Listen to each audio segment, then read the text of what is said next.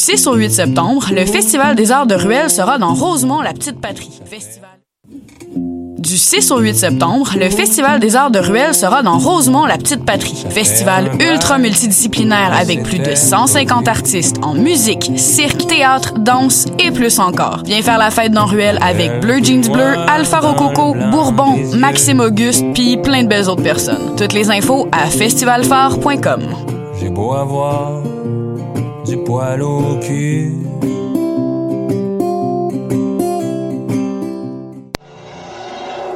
MR63 est de retour cette année pour tout l'été. Venez profiter de spectacles intimistes dans des wagons du métro de Montréal jusqu'au 15 septembre prochain. Tous les samedis 20h, retrouvez une foule de talents locaux comme Mélanie Venditti, Du, Bourbon, Lille, Sarah Pagé, Nao et Tambour. Plus d'infos au mr63.ca. Pool Hip Hop, c'est ta référence en matière de hip hop sur les ondes de choc.ca. Chaque semaine, entrevues, chroniques, actualités et mix thématiques te seront présentés dans une ambiance décontractée. Le meilleur du hip hop, ça se passe chaque semaine sur les ondes de choc.ca.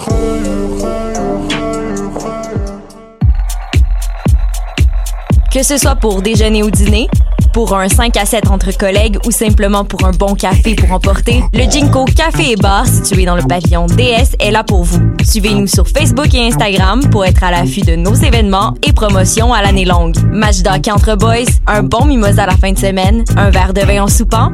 Jinko Café et Bar.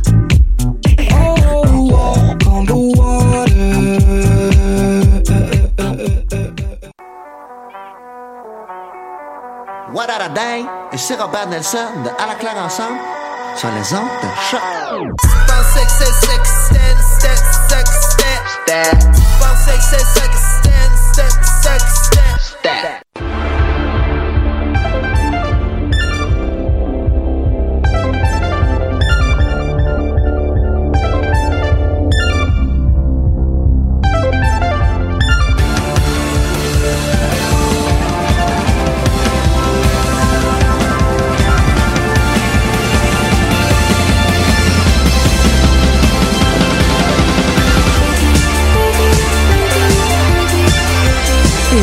bonjour et bienvenue à cette toute nouvelle émission des Amazones.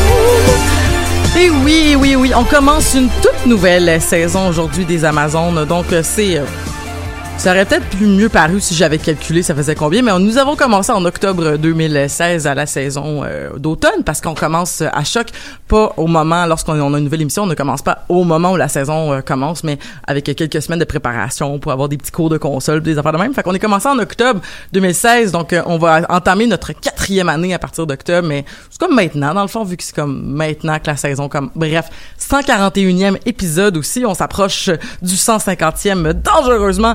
Euh, manquez pas ça cette saison, ça va être plein de surprises, ça va être plein d'affaires vraiment nice, puis plein encore de geekeries. Et euh, pour ce faire, ben on s'est toujours euh, euh, on s'est toujours euh, entouré, euh, comme à notre habitude, de, de personnes qui euh, qui ont consommé une œuvre et moi qui l'ai consommé dans la minute euh, pour être euh, capable d'en parler. Euh, et pour ça, bon ben je vais vous présenter les gens qui sont autour de la table. On a Amélie, comment ça va Amélie? Hello. Hello, euh, ça ça ça va tu pas pire aujourd'hui? Ça va. non, c'était une, une matinée un peu chiante. J'ai mis mes collants, ils ont craqué. J'ai mis ma robe, elle a craqué. Euh, j'ai raté mon bus, j'ai dû courir. Enfin, tu vois, ce genre de matinée. En un plus il peu- pleut, c'est dégueu. Ouais. C'est c'est le genre de matinée où t'es en mode, je serais restée dans mon lit avec joie et bonheur. Je je comprends. Ben merci quand même d'être avec nous Mais Ça me aujourd'hui. fait plaisir aussi. J'espère que nous, nous allons mettre un petit bon, mais un peu de soleil dans ta journée euh, nuageuse. euh, J'espère euh, aussi. J'en doute pas, en fait. soyons le rayon dans le gris. Euh, voilà. Ah. Euh, Megan, ça va? Ça va, ça va. Hey, je me suis souvenu, c'est ma fête vendredi. Eh, pour vrai? ben, euh, ben, ben, bonne fête, le 6 septembre. Yes! Yes, euh, t'es un, je sais pas les signes. Vierge. Vierge. Bon.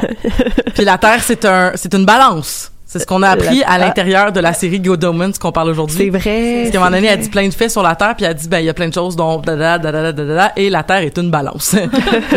euh, ça m'avait fait rire, j'avais pensé à toi. Et, euh, ben c'est- D'ailleurs, ce qui est beau de penser que la Terre est une balance, vu que c'est un équilibre et que c'est un écosystème. C'est, c'est, oui, ça m'a pris du temps avant de la comprendre parce que vu qu'ils ont dit en ang- je l'écoutais en anglais, puis c'est Libra en anglais. Ouais, c'est Yeah. ça. Quand, si, quand- si tu connais pas les traductions, ça prend un petit moment. Voilà. Euh, mais mais voilà, donc euh, on va parler de Good Omens aujourd'hui. Mais avant, euh, Megan, euh, tu, tu m'as écrit pendant que j'étais dans l'autobus pour me dire que hey, euh, on pourra peut-être pas faire d'émission parce que euh, c'est la grève. Ouais, C'est la grève à l'UQAM. C'est encore la grève à l'UQAM. Est-ce que tu veux expliquer euh, qu'est-ce qui se passe à l'UQAM? Ouais, non, c'est ça. Il y avait des, il y avait, et je pense qu'à certains endroits, il y a toujours des lignes de piquetage en ce moment aux portes de l'UCAM. Euh, Choc, on est ouvert pour couvrir justement cette grève-là, mais c'est euh, la grève des employés de soutien de l'UCAM, donc euh, qui sont sans convention collective depuis le 31 mai 2017 et qui veulent retourner rapidement à, la table de négociation pour justement négocier leur salaire, qui, était pas l'offre de l'UCAM était pas très alléchante là, là, deux ans. Fait que c'est peut-être temps qu'il il en reparle. Puis euh, c'est ça, on voulait un peu en solidarité avec eux. On va essayer d'en parler aujourd'hui à Choc et de répandre la nouvelle parce que c'est important. Les employés de soutien, c'est qui? C'est le registrariat, c'est la bibliothèque, c'est la cafétéria, c'est tout ce qui fait que l'UCAM euh, peut fonctionner et euh, justement rouler smoothly à la rentrée. Pas d'employés de soutien, pas de rentrée. C'est ce qui c'est ce qui était le slogan en fait Ouais. euh, qu'on voyait partout que vous avez peut-être vu dans Berry-UQAM euh, effectivement pas de pas d'employés de soutien pas de rentrée. Euh, ben oui ben on, on est de, on est en solidarité avec euh, avec les, ces gens-là. Nous on je sais pas pour toi Amélie j'ai jamais parlé de salaire avec toi mais tu sais toi tu travailles pour l'UQAM Megan euh, puis Ouais. t'es dans le l'académia puis moi je suis dans le communautaire puis j'ai les personnes en situation d'itinérance. Fait que je connais ça avoir un salaire de marde pour des conditions de marde. Donc euh, à tous les gens prolétaires de ce monde unissez-vous Euh, j'ai l'air de faire des blagues mais je, je trouve Non, que c'est vraiment très sérieux. important euh, voilà, ben, fait que solidarité avec euh, toutes les personnes en grève en ce moment à l'UQAM.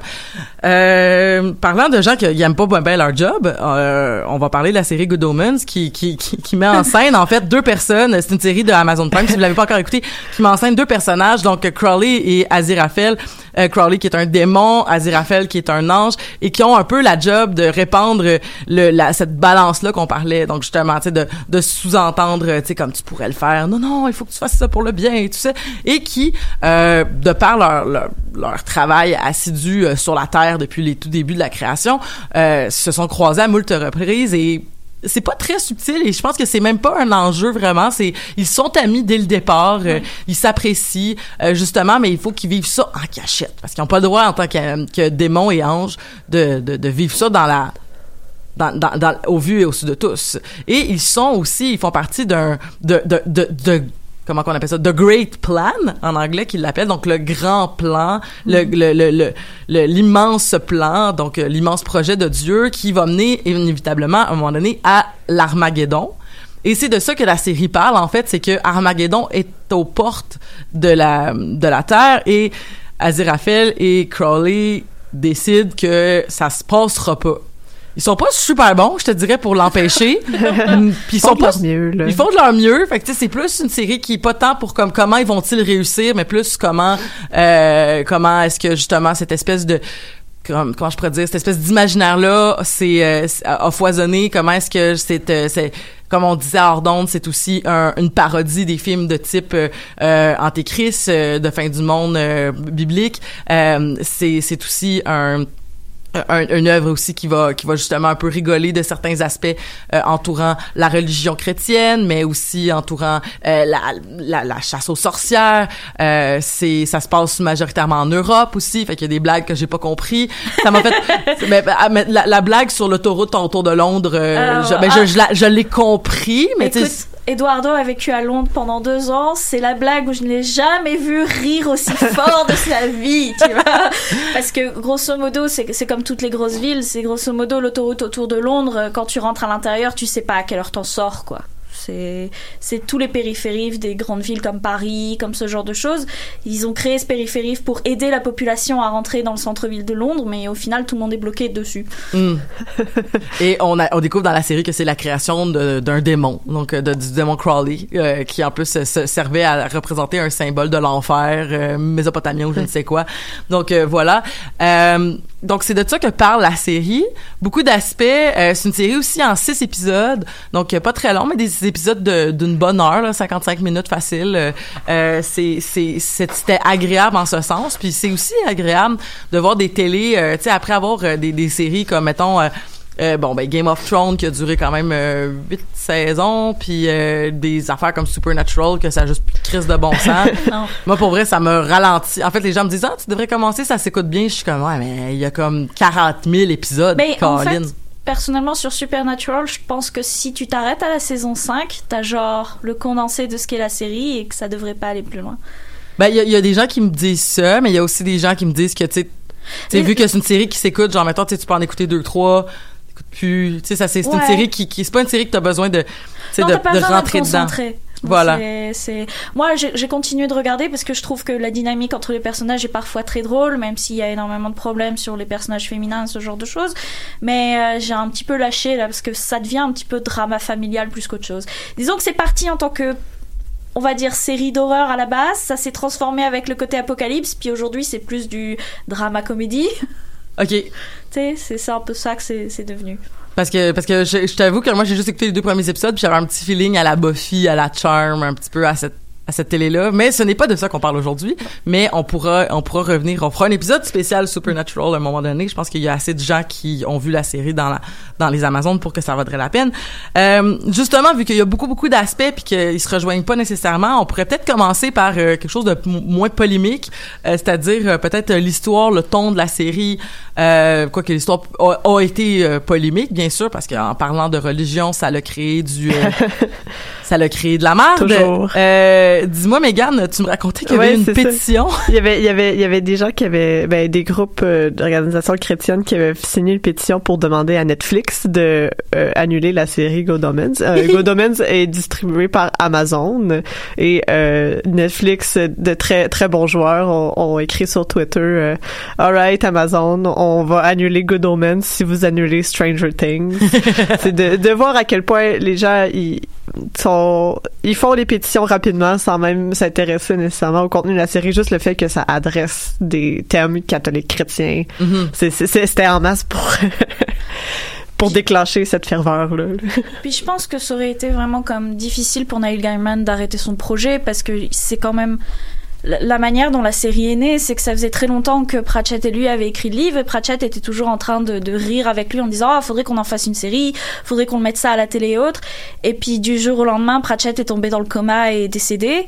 Et quand Neil Gaiman est revenu de, son enterrement, il a commencé à travailler sur la série Good Omens en fait et à la proposer. Donc il y a ce côté, je pense, chez lui qui était comme c'est une promesse sur le lit de mort d'un de mes meilleurs amis et il pouvait pas aller contre le fait de la faire de toute manière. Mhm. C'est effectivement. Fait que la série aurait, même si mettons Amazon avait dit c'est trop polémique, on va tirer la plug, il y aurait Ben, la série était déjà faite à ce moment-là. là. Voilà. Elle était Ouais. déjà publiée. et tout, là. Exactement. En plus, C'était pas pendant la production, c'était pendant une fois que c'était sorti. Que- Voilà, donc Il était trop tard. Il était trop tard, la série existait, mais mettons qu'il y avait eu une, euh, mettons pendant le, mettons qu'il y avait eu des scandales pendant la, la création, il y aurait peut-être eu, euh, en fait, Neil Gaiman aurait probablement essayé de se, de revirer sa chemise de bord puis de faire comme, ok, on continue, on passe à, on passe à un autre appel, mais on, on, on va chercher un autre distributeur puis on continue, là, on lâche pas. Je pense bien, parce que ça a l'air vraiment d'être plus, plus fort que ces autres projets. Tu sais, je veux dire, quand tu regardes, parce qu'au départ, j'avais un petit peu peur, parce que j'aime beaucoup Pratchett, je connais moins Neil Gaiman, mais je connais aussi pour son travail sur euh, euh, la BD Lucifer, Ok? qui est, où grosso modo, c'est... Euh, bah, Est-ce que vous avez entendu parler de la série Lucifer? Oui, la série, j'en ai entendu parler, en je fait, pas. elle, elle est basée sur cette BD, mais c'est juste le personnage qui est basé dessus. Parce que dans la BD, Lucifer a une crise existentielle, il veut plus être en enfer, il va, il va sur Terre pour passer euh, ses, ses jours, etc., etc.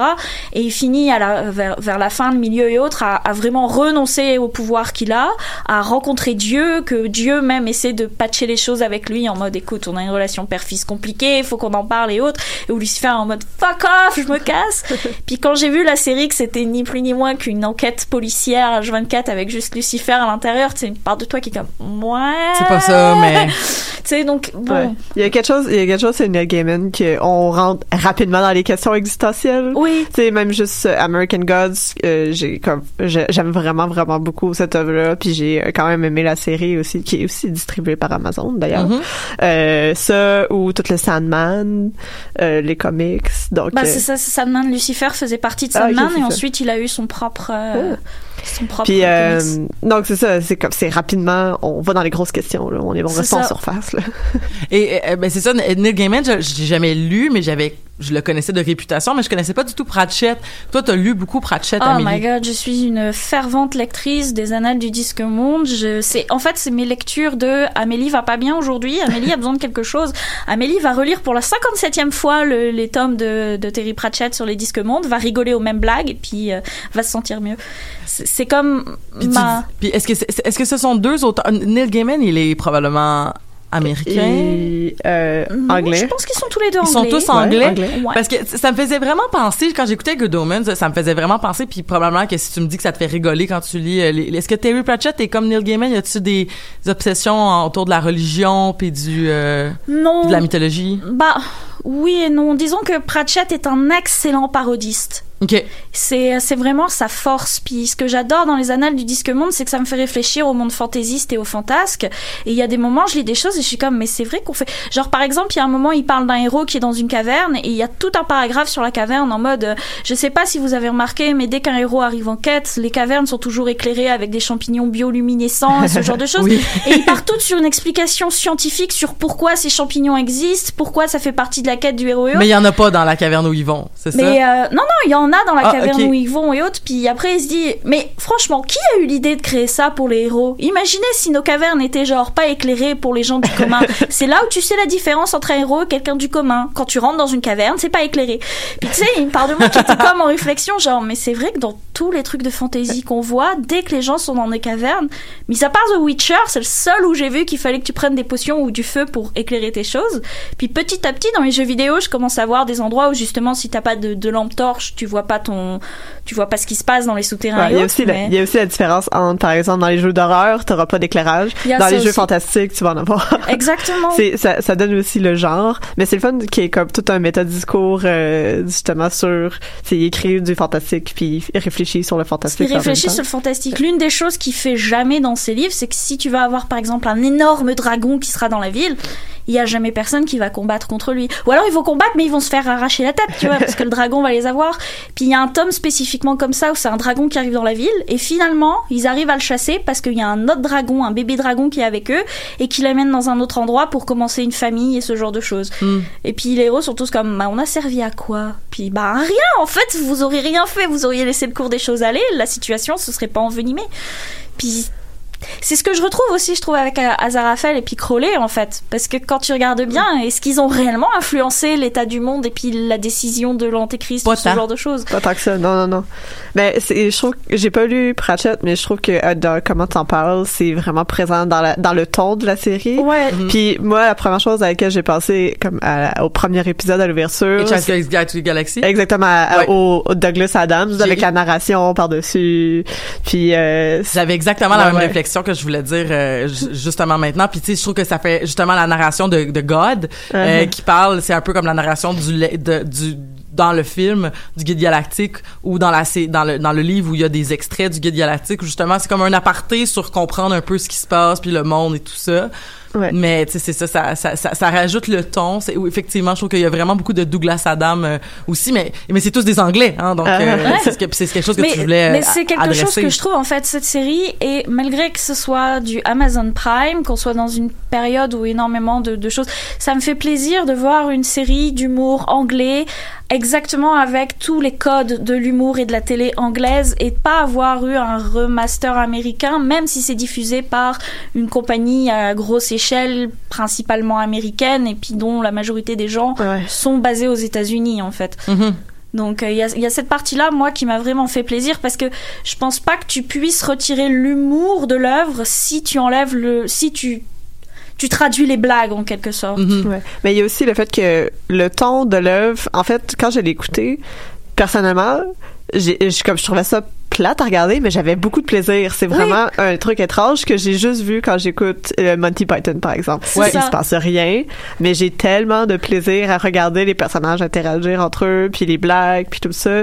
C'est c'est vraiment le fun d'avoir justement, comme tu dis, une série vraiment typiquement avec de l'humour anglais à l'intérieur. là. Ça fait du bien parce qu'on est quand même bombardé de trucs américains depuis Bah, quelques années. Il y là. a ça, puis c'est comme dur de, de, de se sortir un petit peu de, de comme, comment dire, de ce clou dans lequel on est un petit peu formé du ok ça c'est comédie puis on va rire à ces moments-là et autres il y a des moments où les fois les blagues sont comme un peu bizarres dans Ouais. dans, dans, dans Good Omen où t'es comme est-ce que c'était une blague ou être mais les Anglais rient beaucoup justement dans les situations où tu es mal à l'aise c'est Mm. vraiment leur but quand ils veulent faire rire c'est de te foutre mal à l'aise donc Fait que, ben, Le, meilleur exemple de ça, c'est le The Office UK puis le The Office Ouais. américain. j'ai jamais écouté le The Office. Je pense que j'ai essayé d'écouter les, les- l'épisode Ben, 1. en fait, la, première saison de The Office, c'est plus proche de ce que le, le UK. Mhm. Donc, c'est vraiment juste du malaise. Mais quand tu le traduis dans un contexte américain, moi, j'étais vraiment mal à l'aise, mais je trouvais pas, ça, pas ça drôle du tout, du tout. là. après, tu vois que le, le ton change, puis euh, après ça... Ouais, c'est drôle parce que écouté un podcast de Mike Ward euh, sous écoute cette semaine ou vous écoute en tout cas il a comme commencé à faire un deuxième podcast puis je pense qu'il disait exactement ça en fait qu'il disait que la version anglaise en fait c'est que t'as l'impression que le le boss euh, qui est joué par euh, Ricky Gervais il est comme vraiment il est comme un peu sociopathe méchant, tu sais, que tellement il est malaisant, puis il y a comme, on dirait qu'il s'en fout de tes émotions, alors que Steve Carroll, il est plus comme niais, Papa. ouais, Ouais. c'est ça, tu sais. Fait que c'est comme pas la même, euh, c'est justement, je pense que Ricky Gervais à ce moment-là doit être encore plus euh, triggerant. si je En peux c'est Ricky Gervais, là, fait que ça. Ouais. pour les gens qui le connaissent. euh, Euh, que, que je connais que je connais moins je connais plus c'est ça Monty Python puis Douglas Adam là tu sais fait que je, mais, mais ça m'a donné envie par exemple euh, ça me donne envie de lire beaucoup euh, mais, mais malheureusement on n'a pas lu Good Omens fait qu'on peut pas faire la comparaison entre les deux œuvres mais par exemple vous me disiez que il y avait vraiment une intention d'être une parodie de ces films là et de ces de ces œuvres là d'antéchrist de de de de, de l'enfant qui qui vient au monde pour faire l'Armageddon l'Armageddon puis tout ça puis je, je vous disais hors d'onde que le film The Omen le film de 1976 c'est un de mes films préférés. Puis pas genre mon film préféré des années 70, pas mon film préféré d'horreur, c'est un de mes films préférés, tout genre confondu, toute époque confondu. J'aime beaucoup ce film-là. Puis il y a énormément de liens à faire, la scène du chien, euh, le chien qui arrive justement, euh, la, la, la, la nanny qui est comme un peu la personne qui, qui sous-tend un texte genre euh, non mais tu vas voir, tu vas être puissant, puis c'est comme tu sais qui justement le le le build un peu pour être cet anté- antéchrist là euh, en fait ben la joke quand il dit on va l'appeler Damien c'est comme ah non pas Damien on va l'appeler Warlock. C'est le pire nom. mais ouais, vraiment. Puis le fait que comme dans The Omen en fait euh, le, le personnage de en fait comment ça se passe dans dans le dans le film c'est que euh, l'ambassadeur est un ambassadeur américain qui est situé en Italie euh, et qui ensuite se fait euh, comme se fait placer en, comme ambassadeur en Angleterre. Donc l'enfant naît à Rome, mais il va il va il va bouger en Angleterre. C'est vrai ce que vous dites dans le fond, c'est que c'était quand même des Américains. Ça se passait en Angleterre, mais c'était quand même des Américains. Alors que là, il y a toute cette espèce de sous- sous-texte là que comme ok, il faut que ça soit un fils d'un ambassadeur américain parce que les Américains, c'est les autres qui ont la- l'arme nucléaire, puis ils sont forts, puis tout ça. Puis finalement, ben c'est, c'est, on les voit plus. En fait, on, voit beaucoup dans le swipe de bébé dans le premier épisode, mais après, pff, on les voit à peine. Là, tu sais, c'est vraiment pas très Quand ils vont important. faire la nanny à la Maison Blanche, là, les deux, euh, Ouais. quand ils deviennent, euh, c'est quoi, une nanny puis un... bah, Crowley c'est la, la, la nanny Ouais. et puis euh, Azaraphale c'est le jardinier Mhm. Exactement. Puis en plus, il y a vraiment un costume euh, avec des gros moutons sur le côté et autres. Puis euh, c'est. Puis euh, euh, David Tennant en euh, En Crowley, en c'est Exceptionnel. gé- génial. Est-ce qu'on peut parler de la démarche de Crowley aussi, qui marche vraiment comme un serpent aussi? là? Ouais. Il y a vraiment un beau travail qui a été fait au niveau de, d'occuper son corps puis de jouer quelque chose. là. C'est vraiment très physique comme jeu, là, je trouvais, avec justement, le, tu sais, le, c'est une espèce de démarche qui se peut pas, là, où est-ce que, où est-ce qu'il se promène avec euh, les hanches qui, euh, les, les hanches qui se, qui bouge Balance, vraiment. qui balance vraiment beaucoup avec les épaules aussi aussi qui monte descend tout le temps c'est très très caricatural Ouais. là, c'est très très ça, mais ça fait serpent là, Puis t'as l'inverse avec Martin Sheen qui est constamment comme vraiment assis carré avec les mains sur ses sur ses jambes puis qui qui regarde puis qui bouge même pas comme le cou, il fait juste comme tourner son corps au complet. là. C'est vraiment comme, euh, Comme- tu sais, t'as- dans les t'as les deux les le voyons l'affiché des personnages est vraiment reflété dans le acting, euh, le body language qui est. c'est pas une série très subtile on va se le dire là en termes de Mais c'est ça qui fait son charme. oui tout à fait tout à fait in your face puis. euh, Ce que tu vois, c'est ce que t'as. Mm. C'est grosso modo, c'est ça un peu. mais t'en mets un peu plus, puis c'est ça qui fait que ça devient un peu parodique, ridicule, puis c'est ça, ça. qui fait que le plaisir qu'on en retire aussi. Là. Puis ce qui est intéressant, c'est que même s'ils sont extrêmement différents tous les deux, petit à petit, ils commencent à prendre des caractéristiques de l'autre aussi. Parce que je veux dire, quand Crowley est en mode, euh, ok, euh, genre quand ils sont tous en train de jouer au paintball, puis que finalement il leur donne tout à tous des vrais, euh, des vraies armes, et, après il est comme, non, je suis sympa quand même, ils vont pas mourir, tu vois, des choses du genre. Puis il est comme, ah, ouh, parce que j'ai eu peur. Puis c'est comme puis le fait aussi qu'ils se mettent d'accord sur le fait que, ok, euh, on va pas se déplacer tous les deux au même endroit, c'est ridicule, donc euh, je vais faire des miracles, puis tu vas faire des, des- comment dire, des choses horrifiques. Puis on, on- comme ça, on envoie un seul délégué à chaque fois parce que Mhm. c'est ça s'annule. euh. c'est c'est le passage que j'aime bien dans, Ouais. leur, dans leur amitié. Ouais, euh, ouais, c'est ça, quand ça, cette scène-là, ça se passe, puis c'est le classique chevalier Ouais. noir, chevalier blanc, là, donc, C'est ça. euh, de très, Ah oui, parce code, qu'il se, rend- parce qu'il se rend compte parce que Aziraphale est un chevalier de la table ronde, puis là, parce qu'il nomme, je pense, il dit I'm. Aziraphale from the Round Table, I'm here to fight the, the, the Dark Knight, puis là, il est comme Crowley, c'est le Dark Knight. ou le Black Knight, là, je sais pas comment Ouais, il l'appelle, mais effectivement, puis là, c'est comme, ben là, pff, c'est comme, c'est effectivement, c'est ridicule. C'est- c'est- mais cette scène-là, c'est drôle en plus parce qu'ils ont joué aussi, ils ont joué même avec le code, parce que c'est comme une introduction. Alors, le générique arrive en plein milieu de l'épisode. Je pense que c'est l'épisode 3, je Ouais. crois. Mais c'est ça, tu sais, comme c'est, ça arrive en plein milieu de l'épisode, le générique, parce que c'est comme, bon, ben ça, c'était la partie introduction. Fait que là, il nous reste la moitié pour faire le reste de ce qui se passe au présent, tu sais.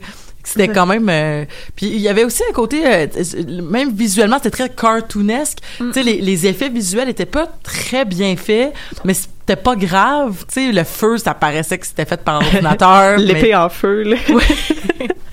mais voilà, mais il y avait tellement de détails en fait là, tu sais justement, tu sais comme lorsque Gabriel il fait son petit jogging, puis là au lieu d'avoir comme un n'importe quel symbole euh, sur son polo, c'est un petit symbole de deux anges, de deux ailes d'ange, tu sais, c'était beaucoup dans les, les petits des détails comme petits ça. détails, ouais. Généralement, quand tu lis les livres, euh, ben, je trouve que Pratchett ou, ou Gaiman, ils ont tendance à, à s'arrêter sur des petits détails qui changent quasiment tout. C'est Mm. c'est souvent les petites choses qui font que ben, ça va changer le contour de l'histoire et où tu vas comprendre enfin la motivation d'un personnage ou quelque chose du genre. Parce que grosso modo, la fin, c'est exactement ça. C'est juste parce que, ben, au lieu d'être l'antéchrist, il va juste penser à son père qui l'a éduqué. Et puis, bon, je veux dire, c'est pas une petite chose là pour le coup, mais je veux dire, d'un point de vue créature démoniaque qui sort de l'enfer, est-ce que le fait que tu aies eu un parent humain doit vraiment avoir des conséquences dans ta vie, dans ton existence?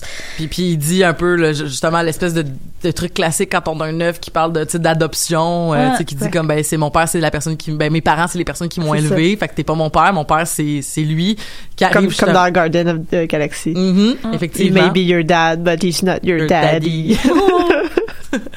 il y a, il y a aussi, euh, ça m'a vraiment fait rire que euh, Benedict Cumberbatch jouait Satan puis qu'il y a comme deux phrases Ouais. puis qui était comme au générique puis c'était Ouais. comme la grosse affaire. C'est presque un caméo, là. Ouais, c'est ça, c'est comme c'est presque genre justement c'est comme un baiting de comme ah oui, vous c'est une série anglaise, vous aimez Benedict Cumberbatch, ben c'est ça, il est même pas là physiquement, c'est une voix. Ouais. C'est même pas comme mettons smog là, c'est même pas genre y a rien c'est pas sa face là. Fait que c'est juste Désincarné complètement. là. Exactement. Fait que c'est juste comme Hello, t'es un fils de merde. Non.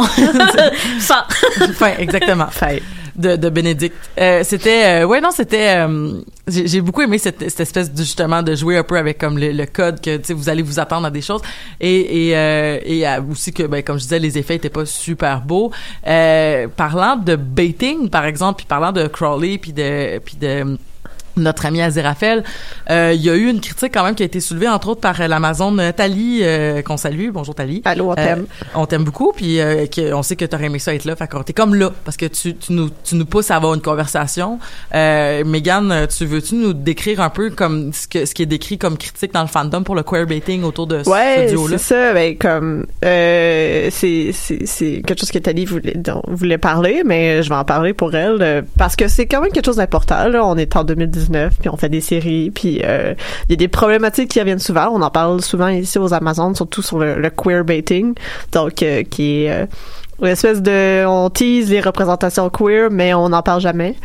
Donc euh, c'est surtout un débat qui se passe en ligne dans le fandom là. Comme je, je pas on, on fait on fait des présomptions sur un peu qu'est-ce qui se passe dans la série mais c'est plus important pour les fans en fait puis euh, donc c'est la relation entre Aziraphale et Crowley là, qui sont des, des très proches amis. On a accusé cette relation là justement de queerbaiting un peu à la Sherlock là, donc euh, comme la série Sherlock Ouais. avec euh, euh, Ou Supernatural, ou parlait. Supernatural, mais c'était vraiment plus on comparait beaucoup à Sherlock parce que c'est deux amis euh, vraiment proches, pas des frères. Non, j'ai pas écouté Supernatural. Supernatural, c'est des frères. Ouais, c'est des frères, fait que ça joue un peu sur euh, le péché de l'inceste aussi. mais, mais, mais tout ça pour dire que oui, effectivement, mais je crois ce que tu veux dire aussi, puis c'est deux personnes qui ont pas la même personnalité, qui sont comme toutes différentes, Ouais. mais qui vont s'aimer de façon inconditionnelle quand même à travers ça, le temps. puis ça fait comme quand même des milliers d'années qu'ils s'aiment là, fait que puis donc c'est ça. Le donc on a accusé de queerbaiting euh, à ça euh, Neil Gaiman et Martin Sheen ont, ont réagi en disant que oui oui, c'est c'est une une relation de romance que les deux ont. Puis là les gens étaient comme euh, ben pourquoi on le voit pas explicitement si c'est ça?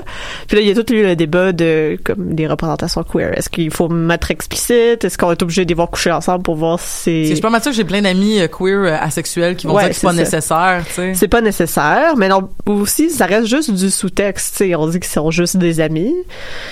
Mais est-ce qu'on, est-ce qu'ici il y a plus, pourquoi on monte pas plus? Donc, euh, il y avait ça. Et il y a toute lui la critique, euh, qu'est-ce qui est intéressant, c'est que on encense Neil Gaiman pour avoir dit ça sur les Twitter parce que c'est là que ça se passe habituellement. Euh, on dit que ah ben parfait, euh, c'est du sous-texte, euh, on t'aime Neil Gaiman, t'as fait euh, de la représentation queer entre guillemets, mais d'un autre côté, on, on accuse J.K. Rowling de faire la même exactement la même affaire. Donc Ouais, il y a ouais, tout ouais. ce double standard là. Est-ce que c'est parce que c'est une autrice que on, est plus sévère envers elle? Est-ce que c'est parce que c'est un peu out of the blue? Mais si c'est pas représenté dans la série de Good Omens, est-ce que ça aussi c'est pas un peu out of the blue de dire euh, Ouais. donc euh, il y a toutes ces questions là qui sont soulevées par la série puis je trouve ça intéressant justement que ça ça provoque des débats parce qu'on s'entend que Il y a pas un de peu bonne comme Sher- réponse. non il y a pas de bonne réponse puis un peu comme à la Sherlock Good Omens a euh, justement alimenté beaucoup justement de fanfiction puis de fan art qui euh, justement qui représente la relation euh, homoérotique entre Aziraphale et Crowley. Donc, ça reste un autre maudite représentation queer, entre guillemets, qui est juste du sous-texte. Puis pour reprendre les mots de Tali, euh, qui, euh, dans- qui j'en parlais euh, hier, euh, on peut-tu avoir du texte puis pas juste du sous-texte? À un Mhm. moment donné, on peut-tu en avoir un, euh, que ce soit des amireux, donc juste des amis euh, qui, euh, qui sont vraiment proches, qui soient asexuels ou peu importe, on peut-tu avoir au moins quelque chose? Sur lesquels on peut se baser une représentation plus explicite. Parce que là ce qui se passe c'est que euh, on fait ça pour être safe dans le fond. On fait ça pour pas que les gens soient offusqués d'avoir une, une représentation non hétéronormative à la télé Mais on met que Dieu c'est une femme, qu'Adam et Ève sont Ouais, noirs, euh, on fait du gender swiping. mon argument principal c'est comme ben s'il y avait eu des gens à être offensés il l'était déjà fait que C'est ça. pourquoi pas? Mais c'est parce que je pense aussi que des fois, je, peux me tromper, là, mais on en avait parlé un peu dans, dans l'épisode de queer baiting, euh, queer coding avec Ariane. Tu sais, c'est que il y a, y a l'argument aussi que c'est pas nécessairement que ça va choquer le monde, mais les gens vont faire ah c'est une série queer.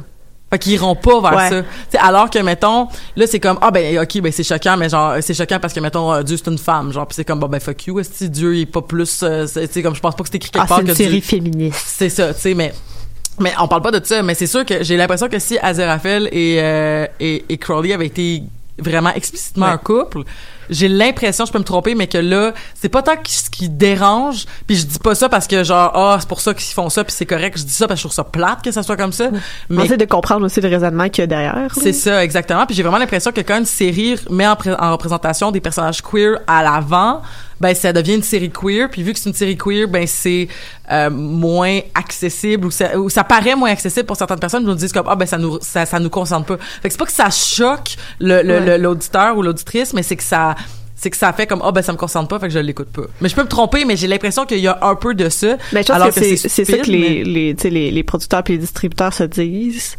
c'est que ah si on met ça à l'avant-plan, c'est c'est correct maintenant aujourd'hui d'avoir des relations queer en tant que ce soit pas les personnages principaux. Mhm. C'est on est encore là, c'est juste les, les personnes queer ou même les personnages racisés, c'est rare maintenant surtout au Québec là, mais Ben oui, mais là, ça c'est un autre débat là. Parce que tu vois, comme en Angleterre, la question, entre autres, de la représentation raciale, je, je suis pas une experte de la question, mais mais il semble que quand tu écoutes une série... C'est euh, assez diversifié. C'est assez diversifié, puis même dans les personnages principaux, euh, il y, a, il y a de la représentation au niveau euh, racial, je crois. Je Ouais. peux me tromper. Queer aussi là. Ouais, voilà. Mais, Donc, euh, mais c'est c'est ça.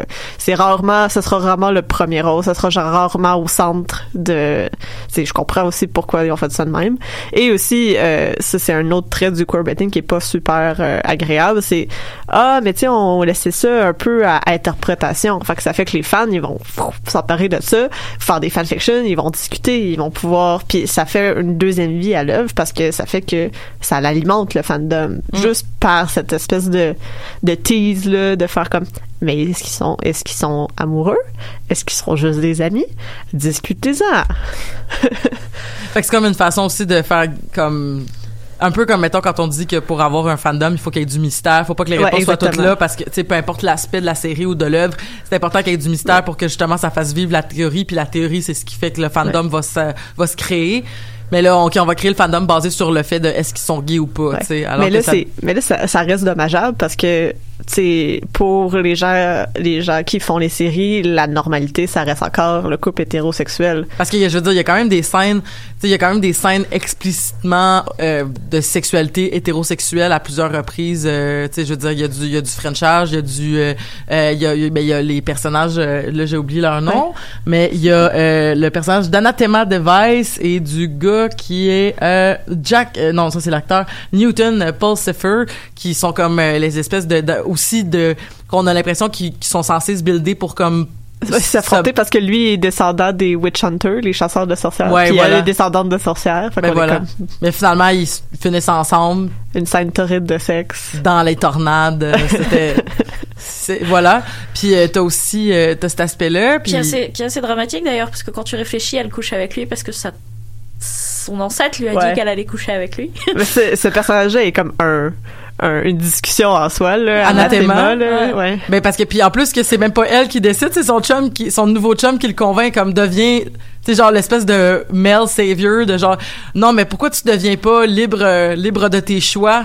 Mais c'est elle qui décide elle- je pense qu'elle est quand même genre ouais ben c'est je, vous avoue que je commençais à être fatiguée parce que j'ai écouté la j'ai fini la série hier soir très tard en revenant du travail donc euh, je me rappelle pas exactement de tous les détails de cette scène là mais je sais que c'est lui qui sous-entend comme mais là c'est pas une vie ça ce que t'as nanana puis là elle est comme elle a le, le- en la- même temps il a raison là ben, il a raison, mais tu sais, c'est comme, là, elle, elle a les nouvelles pages, des nouvelles prophéties post-Armageddon, puis là, elle, elle les brûle parce que c'est comme, on finit ça, là. Tu sais, on Ah, moi, finit trouve- les witch, puis on finit les witch hunters. Je trouve dommage qu'elle les brûle parce que si jamais il y a un deuxième Armageddon, bah, personne qui sait ce qui va se passer. Ben, moi, c'est parce que j'ai trouvé drôle ces, ces, ces, euh, ces, ces prédictions, là. C'est aussi pas, je trouve ça, je trouve ça dommage pour ça aussi. J'étais comme, tu sais, il y a des affaires tellement précises, tu sais, ça a tellement pas rapport, tu sais, c'est comme, puis il y a des moments où est-ce que c'est comme, il y a une des prophéties que c'est juste comme, bravo champion, tu sais, je pense que c'est pour parler du fait qu'il a, réussi à avoir une relation sexuelle, c'est comme, ben voyons, c'est ta grand-mère de arrière arrière arrière grand-mère de là comme 300, 300 ans ouais. qui te parle fait que hey good job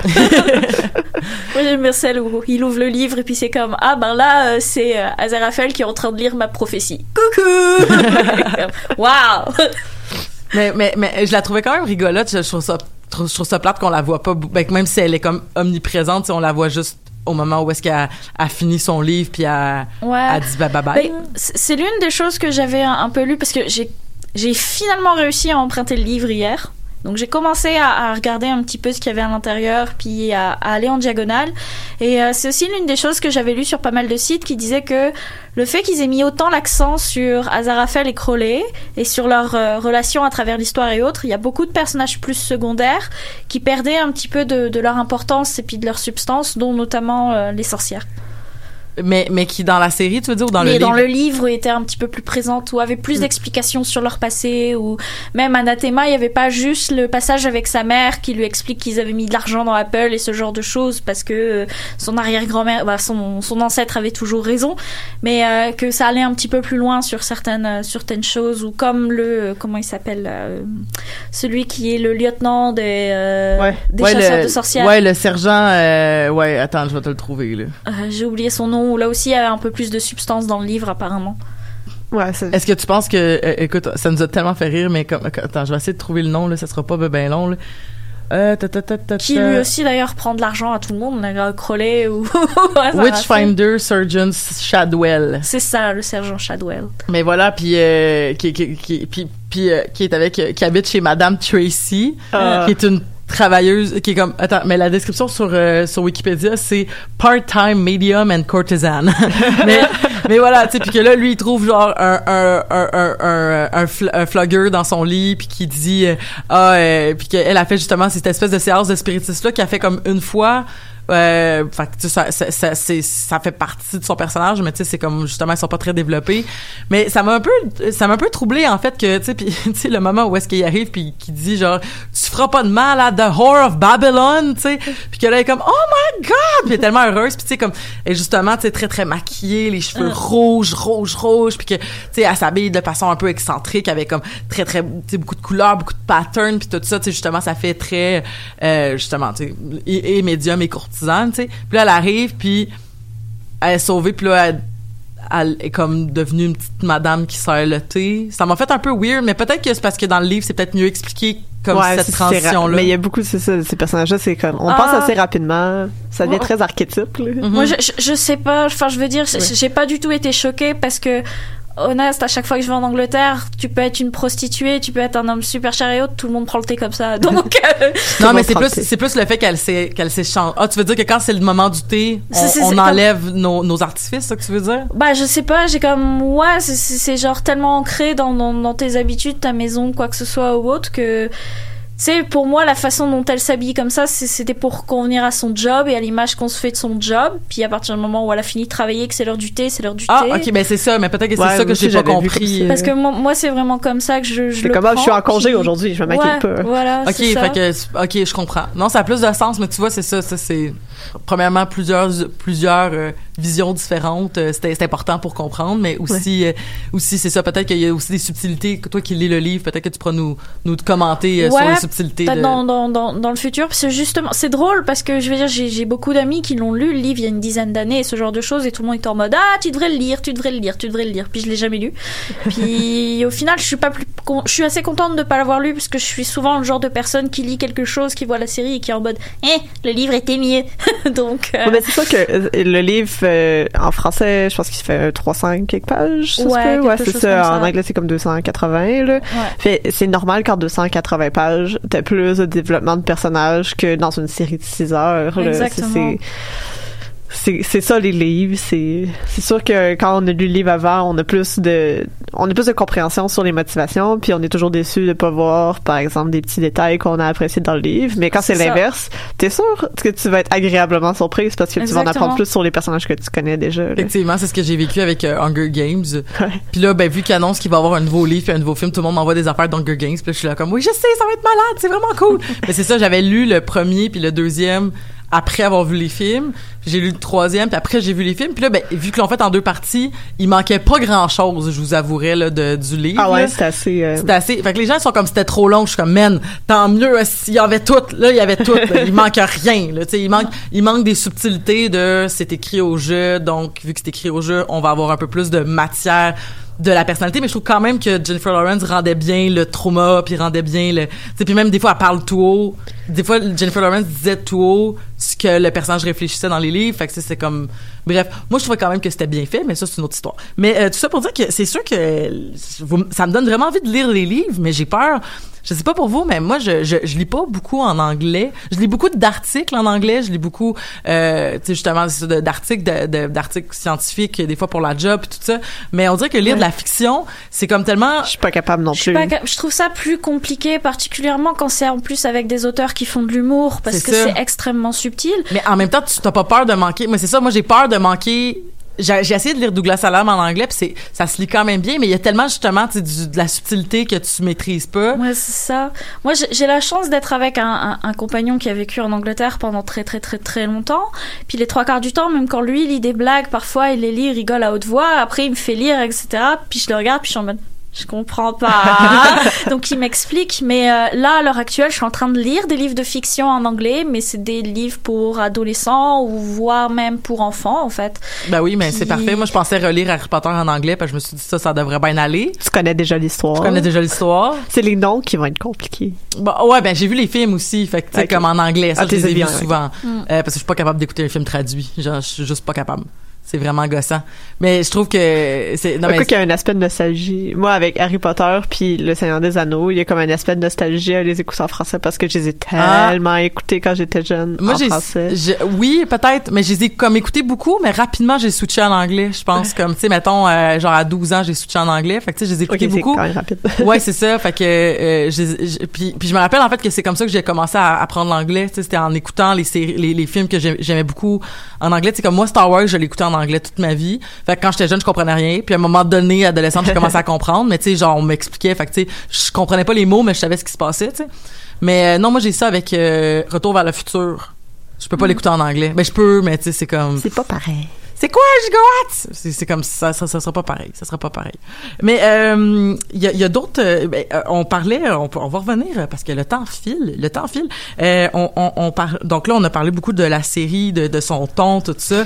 Euh, on a parlé aussi de, du, du queerbaiting, mais on, on a parlé un peu d'humour aussi. T'as parlé de, de- de- d'humour, mais t'as parlé aussi de rebondissement dans ton Oui. commentaire. À quoi tu faisais référence, Amélie, quand tu voulais parler de Mais rebondissement? Je parlais justement de tous les côtés anticlimatiques en fait Mhm. qui sont à l'intérieur. Généralement dans les séries à l'heure actuelle, quand il se passe quelque chose de grave ou quand on arrive ah mon dieu c'était le méchant et plot twist il se passe ça, que généralement en fait les plot twists à l'intérieur de la série sont comme sais, c'est un ballon qui se dégonfle, quoi. C'est un peu euh, genre, oh my god, voici la guerre. Ah, tu combats la guerre parce que t'as une petite fille qui va lui dire, oui, mais moi je crois à l'amitié entre les gens. Et ah, la guerre est battue. Enfin, tu vois, c'est ce côté-là comme. Ouais, ouais, je comprends. Ouais, ouais. C'est, euh, Ça l'air facile. ça paraît facile, mais d'un autre côté, il y a ce côté comme, mais ouais, peut-être que la génération après nous qui commence à parler avec d'autres gens, à avoir plus de connaissances sur les gens autour de lui, puis à être sans doute, on espère plus ouverte que nous parce qu'on essaie d'éduquer ça. Peut-être que ce sera plus facile pour eux de communiquer avec les autres et ce Ah. genre de choses.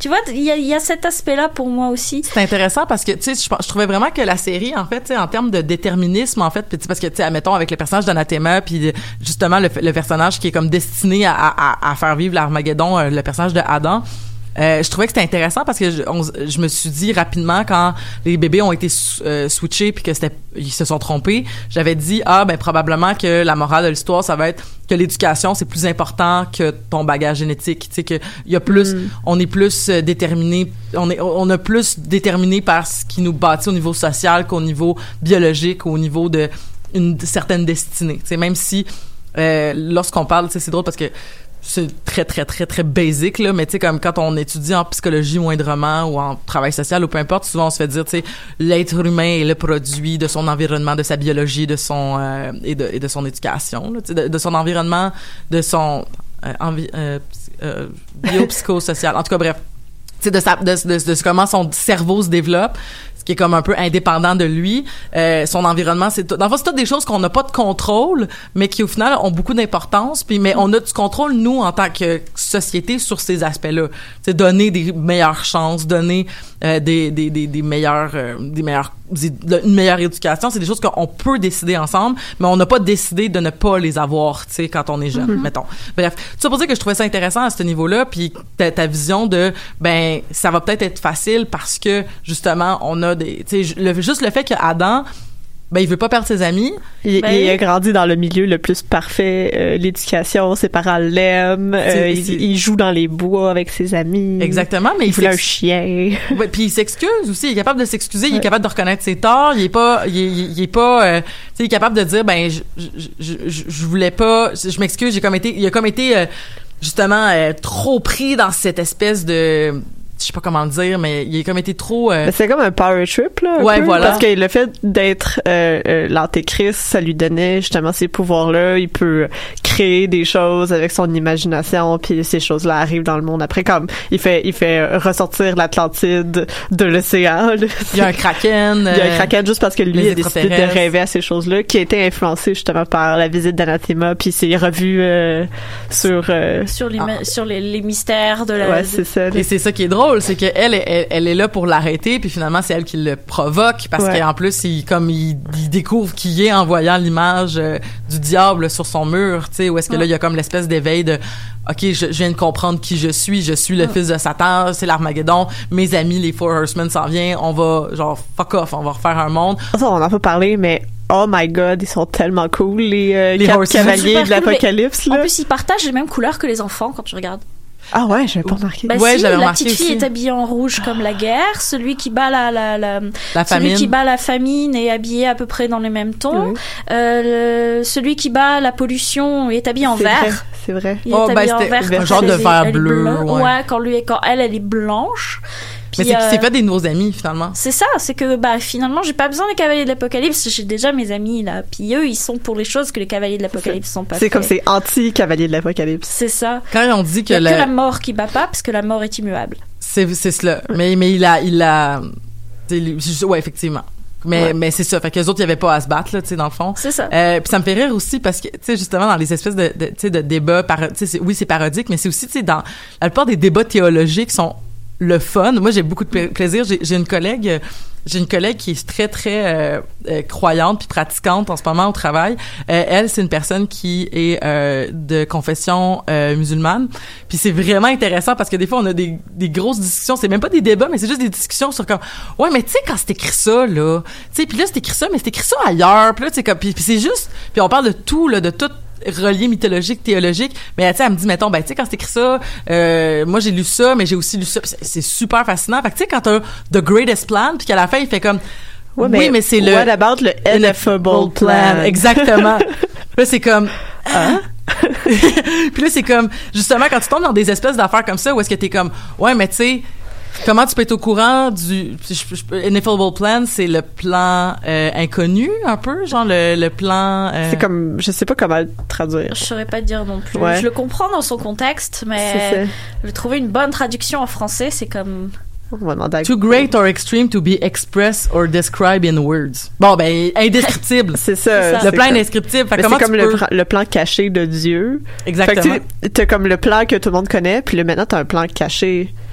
Comment tu fais pour connaître ce plan-là? Oui, c'est Comment ça, sais que que les voies de Dieu sont impénétrables, donc comment savoir si ce que tu fais c'est réellement ce qu'il veut, ce qu'elle veut? Ben oui, mais le. Saint-Mystère, puis tout ça, exactement, c'est comme... c'est un retour à ça aussi? Fait que c'est c'est vraiment, je trouvais ça vraiment fascinant aussi de ça, l'espèce ça- de... ça se traduit par ineffable en français. C'est un beau mot, ineffable. C'est un très joli mot. Mm. Oui. On a appris des choses aujourd'hui. que le mot, c'est le même. oui. Mais effectivement, puis je trouvais ça, j'ai trouvé ça tellement drôle. Tu sais, j'ai pas, euh, j'ai pas beaucoup de, euh, j'ai pas beaucoup de, comme je disais un peu, euh, j'ai une connaissance générale, mais tu sais, il y a probablement beaucoup de subtilité dans le texte et dans les symboles qui m'ont échappé parce que je connais pas bien la religion chrétienne. Euh, mais je trouvais ça tellement drôle que euh, Adam, parce qu'il s'appelle Adam, que il, veut, il est en punition, puis que sa mère, qui est aussi une femme qui est la voix, c'est une voix féminine qui fait Dieu dans la série. Fait que t'as une femme qui dit à son fils, c'est beau, tu peux aller jouer dans le jardin, puis que là il fait comme Le jardin. le- exactement. fait que je suis comme là j'ai dit à, là j'étais- j'écoutais ça avec euh, mon copain puis j'ai dit ah, regarde Dieu vient de permettre à Adam d'aller dans le jardin. Il fait oh my god, je suis comme ben oui, mais c'est ça c'est c'est comme Armageddon est un peu arrivé parce que finalement c'est comme un nouveau monde qui commence, on recommence la Genèse mais à travers le personnage d'Adam qui au lieu d'être euh, le Adam qu'on a vu ou le Ève qu'on a vu, ben là c'est un petit gars avec son chien qui aime ses amis puis qui va aller jouer puis qui croit à la paix et tout ça. C'est quand même, c'est, c'est un beau message. C'est un beau message. Ouais. Moi, j'aimais bien aussi le, sais, parce que Armageddon, c'est, c'est, c'est la, c'est, c'est supposé être la conclusion que les anges et les démons veulent, mais indépendamment de ce que les humains désir, c'est vraiment comme ah, mais nous on s'en fout des humains. Là. Tout ce qu'on veut, c'est gagner la guerre. Ouais. Mais- C'est- C'est c'est c'est- avoir le dernier mot à notre dispute qui date depuis des milliers d'années. Ouais, c'est ça. Puis tu sais, c'est c'est pour montrer aussi que tu sais que que la foi en ces entités là, c'est peut-être que eux ils ont pas notre meilleur euh, notre meilleur euh, Concern. ouais, Ouais, mais- à cœur là. Ouais, c'est ça. Comme, c'est pas, c'est, Il c'est pas notre bien-être à cœur voilà. nécessairement. Là, Ils sont, ils sont un peu égoïstes aussi dans Mhm. leur motivation. Là. Donc, euh, c'est- c'était comme un espèce d'enchevêt- d'enchevêtrement de, d'interprétation théologique pour reprendre qu'est-ce que Ben, tu disais, euh, Elisabeth. Effectivement, puis t'as, puis t'as justement euh, Aziraphale puis Crowley qui représentent l'espèce de ben pourquoi il y a, il y a deux chemins, pourquoi il y en a pas un troisième, puis le troisième ça serait qu'on n'a pas besoin de faire la guerre, tu sais. Ouais. Mais euh, mais voilà. Mais est-ce que c'est possible si la Terre c'est une balance de de, se- de s'enlever de cette espèce de dichotomie là, je ne sais pas. Je non, mais c'est pas. ça la balance, c'est trouver le compromis. Ah oui? Ben oui. Bah oui. Ah ben oui, ben oui. Ça peut être ça aussi. À partir du moment où tu as un bon équilibre, est-ce que tu as besoin de le changer? La réponse est sans doute probablement non. Façon, moi, tout ce que je retiens là-dessus, c'est qu'au final, tous les personnages luttent contre ce qu'on leur a déterminé de faire depuis le départ, et ce, juste en restant eux-mêmes, en fait. Puis que la seule chose qui est sûre et certaine, c'est qu'un jour, ils vont mourir. C'est tout. Mais en parlant de mourir, c'est ça tu voulais parler du personnage de la parce que mort. le personnage de la mort est extrêmement central dans toutes les œuvres de Terry Pratchett. Dans les Annales du Disque Monde, il y a au moins une trentaine de tomes. Elle apparaît au moins une seule fois. Puis euh, dans, dans chaque tome. OK, ouais. Puis euh, elle est toujours écrite de la même façon, c'est-à-dire qu'il y a toujours un nota bene pour préciser que la mort est de sexe masculin et qu'on va donc parler de la mort en utilisant le mot il, qui parle toujours avec des lettres majuscules, ce qui a été conservé dans la version de Good Omen d'ailleurs. Il parle aussi avec des lettres majuscules et tu as aussi cet astérix pour dire que c'est un il. Et sa phrase c'est toujours euh, que grosso modo il n'y a pas de justice, il n'y a que lui. C'est sa phrase, c'est son, son slogan, c'est il n'y a pas de justice, il n'y a que moi. Et grosso modo, il y a beaucoup de tomes dans Terry Pratchett où les gens meurent et en fait, ben ils sont comme bah maintenant il se passe quoi? Puis il est comme moi je sais pas, moi je suis juste là pour pour récupérer votre âme une fois qu'elle est morte, mais après tu fais ce que tu veux. Tu crois au paradis, ben tu vas au paradis, tu crois en enfer, ben tu vas en enfer. Puis si tu crois à autre chose, ben tu fais autre chose. Il y en a un qui lui dit "Oh bah je vais décider de me réincarner en, oiseau." Puis comme "Vas-y, je t'en prie." Puis c'est pour ça que la mort, elle ne bah elle ne meurt pas en quelque sorte quand tu parles quand t'arrives à la fin de, de Good puis que Adam est en face et qu'elle lui dit Eh, moi euh, moi je m'en vais c'est tout. T'as pas besoin de me combattre t'as pas besoin de me tuer. Je suis obligée d'être là il n'y a pas de raison l'univers ne peut pas fonctionner si je ne suis pas là grosso modo Parce que voilà, parce que le monde peut fonctionner avec sans la guerre, peut fonctionner sans la famine, peut fonctionner sans la pollution. Ça me fait vraiment rire que Pestilence soit devenue pollution parce que Pe- Pestilence a pris sa, sa Sa retraite. à cause de la pénicilline, pénicilline. C'est vraiment très drôle. mais voilà, mais puis mais mais oui, c'était vraiment intéressant puis juste, juste la scène où est-ce que tu sais comme euh, l'espèce de tu sais le- l'espèce de, de livreur de- Ouais, qui, le- qui comme s'en va vers son destin mais qui revient finalement, il est pas mort, il est là à la fin. ouais je crois ouais, Ouais, ouais, ouais, Je- c'est ça, il revient. Je sais pas- j'ai j'ai pas compris euh, pourquoi il revenait là, euh, Euh, je sais plus euh, exactement parce qu'en fait dans le livre dans le livre chacun a, a, a le message par par un envoyé spécial en fait c'est pas c'est pas le gars même. du PS Mais ça, c'est drôle que ça soit le même, puis est genre, c'est le gars du PS, mais qui va en Afrique pour aller porter ses affaires. Ça, c'est quand même rigolo. surtout, désert. que, que moi, euh, mes expériences avec UPS, c'est qu'ils arrivent en bas de chez moi, ils mettent un autocollant et ils se barrent. Donc, Alors que lui, il s'en va en plein milieu du conflit armé, puis qui fait comme, j'ai un, paquet pour vous. ouais, donc, euh, Mm. Donc non, je sais pas pourquoi il revient spécifiquement. C'était peut-être juste pas son heure, parce que généralement la, la mort est très à cheval sur l'horaire. Mais euh, on, arrive vers à peu près la, la fin de l'épisode. Euh, je sais pas s'il y avait un dernier aspect que vous vouliez parler avant que qu'on conclue, parce que Ouais, ben c'est ça. Moi, je, euh, je- brièvement, là, je vais juste aller vous inviter à aller lire l'article. Donc, Mhm. sur la page des Amazones, on a partagé vendredi dernier un article justement sur Good Omens, puis c'est un témoignage de un peu, un peu comme on disait tantôt là, de c'est il y, a- une façon de vivre chez les anges euh, et il faut aussi euh, vivre selon ces ces conventions là. C'est un témoignage d'une personne autiste qui, ren- qui est grandi dans un milieu anti-vaccin et qui a été obligée toute sa vie euh, à justement à adopter les conventions neurotypiques euh, pour pas choquer sa famille euh, et s'est fait dire toute sa vie aussi euh, que son autisme était causé par les par les vaccins. Et c'est vraiment un témoignage très touchant de son visionnement, de la personne, son visionnement de Good Omens, puis de reconnaître un peu son histoire dans l'histoire de Aziraphale. Donc, euh, je vous invite à aller, euh, aller lire ça euh, sur notre page Facebook. Parlant de notre page Facebook, Ouais. on était à 8 mentions j'aime d'être à 700 puis j'aime beaucoup les chiffrons. Fait que si jamais vous écoutez en ce moment puis que vous n'aimez pas la page Facebook, euh, allez mettre un petit j'aime parce que pourquoi est-ce que ça vaut la peine? Parce que on diffuse les lives Facebook. On met des, en fait, Megan euh, est notre webmestre euh, Yeah. extraordinaire euh, qui met plein d'articles super intéressants. Euh, puis aussi des, une fois de temps en temps, on met des photos de l'émission, mais c'est plus souvent pour partager de la de la connaissance et pour savoir quand est-ce que les épisodes, pour voir les lives sur sur le Et les rappels à chaque semaine de, De- de- du thème de l'émission. Effectivement. Donc merci à toi Megan d'être assidue sur notre sur notre page Facebook. Euh, voilà, donc euh, mais euh, je, pense que au, final c'était une série très agréable. J'ai beaucoup aimé comment tu l'as présentée, euh, comment vous l'avez décrite en fait, que tu sais c'est pas nécessairement la série la plus euh, comment je pourrais dire palpitante en péripéties, mais c'est agréable à écouter, ça fait du bien euh, à écouter. Donc euh, ça fait peut-être en cette rentrée ça va pouvoir redonner un petit baume à, à tout le monde. Et aussi on, avant de terminer, on va on va re- re-inviter tout le monde. euh, en fait, on va on, on veut ré- réitérer en fait notre soutien à la grève qui a actuellement lieu à l'UCAM. Donc euh, solidarité à tous les prolétaires de ce monde. Euh, merci beaucoup Amélie d'avoir été avec nous. Merci beaucoup. Megan. Euh, on se retrouve la semaine prochaine pour parler de je ne sais pas quoi encore. Euh, on a-tu notre thème pour la semaine prochaine? c'est une surprise. Ça va être une surprise. Donc euh, restez des nôtres pour euh, restez des nôtres pour écouter d'autres émissions de choc.ca et on se retrouve la semaine prochaine.